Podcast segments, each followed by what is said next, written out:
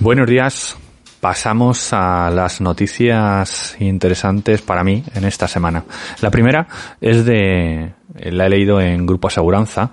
Eh, recuerda que después en las notas del programa tienes todas las, todos los enlaces para, para leer la noticia en detalle, ¿vale? Eh, Dice el titular, condenado un banco por no activar el seguro de vida tras la muerte del titular de una hipoteca. Bueno, esto es algo que ocurre eh, muchas veces y bueno, eh, la noticia es de ahora, es actual, es eh, un fallecimiento del año 2016, ahora acaba el procedimiento judicial y el, el banco sigue cobrando el alquiler, perdón, el, la hipoteca en vez de, de, tirar del seguro de vida, cobrar el seguro de vida, que eran beneficiarios, que les habría obligado la compañía a hacerlo en, el, en la entidad aseguradora que, que al banco le, le, venía bien, y bueno, pues eh, prefirieron seguir cobrando cuotas de hipoteca en lugar de, de cobrar el seguro de su compañía. Y bueno, pues lógicamente les han condenado. Este es uno de los motivos por los que no hay que hacer nunca un seguro en un banco eh, no solo los hacen más caros, los hacen mal, sino que además, pues cuando tienen posibilidad no los ejecutan, con lo cual eh, estás pagando si no demandas para nada. Terrible. La segunda noticia eh, que me ha llamado la atención es una eh, leído en Confilegal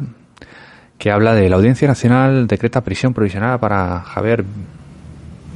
Por la presunta estafa millonaria de criptomonedas. Bueno, eso, eh, ¿por qué traigo esta? Porque es una de las eh, noticias recurrentes o, o podría serlo y, creo que hay que tener mucho cuidado con todas las inversiones que hay en, en criptomonedas. Eh, la mayoría pues no se sabe muy bien cuándo invierte, cómo invierte, de qué invierte, en qué, de qué manera, y siempre lo haces de la mano de alguien, recomendado por no sé quién y normalmente pues no hay un asesor financiero detrás, certificado, que, que sepa lo que estás haciendo. No digo que las criptomonedas sean una estafa todas, pero sí que hay en muchas ocasiones quien invierte no lo hace eh, con conocimiento de causa, de, de cómo funciona y de qué posibilidad de retorno real tienes. Bueno, en el, en el caso en el caso que comentamos, pues bueno, pues una estafa de unos 280 millones de euros y bueno, pues un sistema Ponzi tradicional en el que parece ser presuntamente que garantizaba eh, pues rentabilidades muy altas semanales y bueno, pues mientras va creciendo y va cogiendo dinero muy bien, pero en el momento que deja de de ser una máquina de coger dinero, pues pagar ya eh, cuesta más y, y, ahí se, se para y se descubre el pastel. Eso es como funciona cualquier sistema Ponzi y, y esto es lo que, lo que parece que ha ocurrido aquí y, por eso, eh, insisto, es algo que hay que tener mucho cuidado con la inversión en, criptomonedas. Otra contraria, eh, que está leída en las provincias,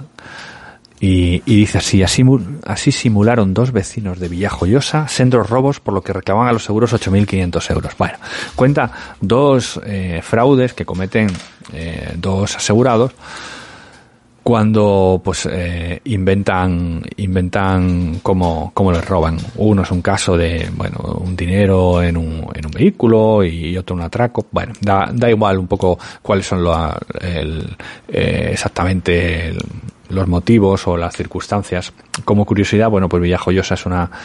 una ciudad no muy grande de Alicante y que y en la, en la nota habla que eh, pues en lo que va de año, en medio año, pues ha, han detenido a cinco personas por este tipo de, de fraudes que, bueno, que no son ni las compañías las que denuncian esto, es la policía la que investigando, pues sencillamente se dan cuenta de que algo